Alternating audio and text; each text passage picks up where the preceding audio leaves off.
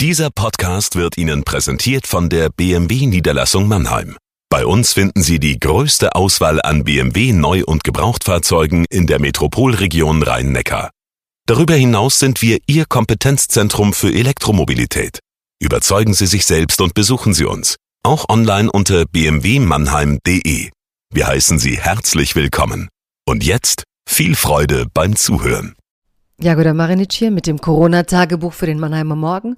Und heute habe ich mir ein Thema äh, vorgenommen, das eigentlich ja virulent ist, weil man hat das Gefühl, jeder, der jetzt die Regierung nicht kritisiert, sei irgendwie regierungskonform oder zu unkritisch, als würde man quasi aus reiner äh, Gutgläubigkeit sagen, ist ja alles gut gegangen. Fakt im Moment ist, die deutsche Regierung steht den Zahlen nach als mit die besten Krisenmanager weltweit da.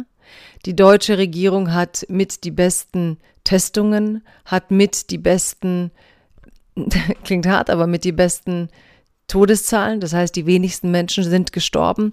Und trotzdem ist hier der Protest so unglaublich hoch, dass man das Gefühl hat, die Regierung macht das hier alles, weil es ein kleiner Spaß ist. Und der Gipfel sind natürlich die Verschwörungsmystizismen, die sich hier Bauern im Sinne von Verschwörungstheorien, die das über die Bevölkerung bringen wollten, um uns alle zu impfen und Covid sei einfach gar nicht so gefährlich.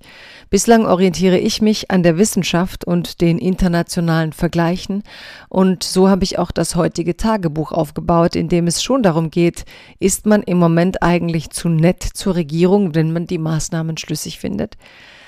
Liebes Corona-Tagebuch, liebe Leserinnen und Leser. Einige meinen, man sei zu nett zur Regierung, wenn man die Schutzmaßnahmen der letzten Wochen für richtig hält. Als wäre ein kritischer Geist aus Prinzip nur in der Opposition. Die harten Maßnahmen schmerzen jeden von uns, sicher. Die Folgen für die Wirtschaft sind nicht absehbar. Das macht Angst, ja. Kritik ist unentbehrlich. Man muss den Eingriff in die Grundrechte anprangern.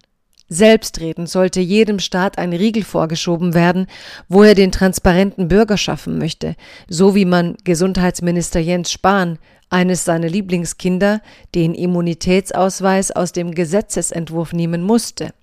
Doch ob eine Regierung die Krise verantwortungsvoll oder nicht steuert, kann im Moment nur über den internationalen Vergleich entschieden werden und nicht über die mehr oder minder professionelle Meinungsvielfalt über die Gefährlichkeit des Virus.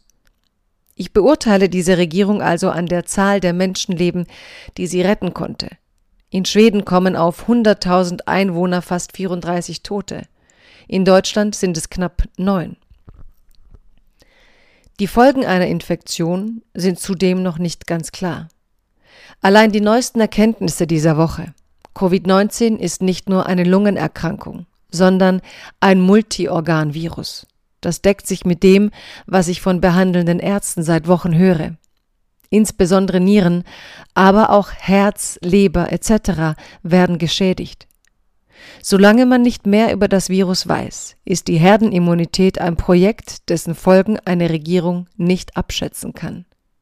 In New York beispielsweise fällt derzeit eine geringe, jedoch wachsende Zahl ungewöhnlicher Entzündungsverläufe bei Kindern auf, die mit Covid zusammenhängen könnten.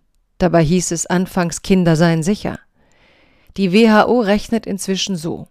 Das Coronavirus wird, ähnlich wie HIV, bleiben.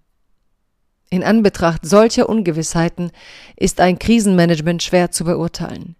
In den USA korrigieren sie stetig die prognostizierten Todeszahlen nach oben, da Trumps Maßnahmen nicht wirken, während China, Spanien und Italien über das Gröbste hinaus zu sein scheinen, auch weil sie einen harten Lockdown hatten.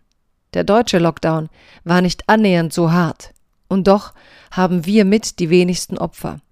Vergleicht man die Lage bei uns mit anderen Ländern, so hat Deutschland doch vieles richtig gemacht.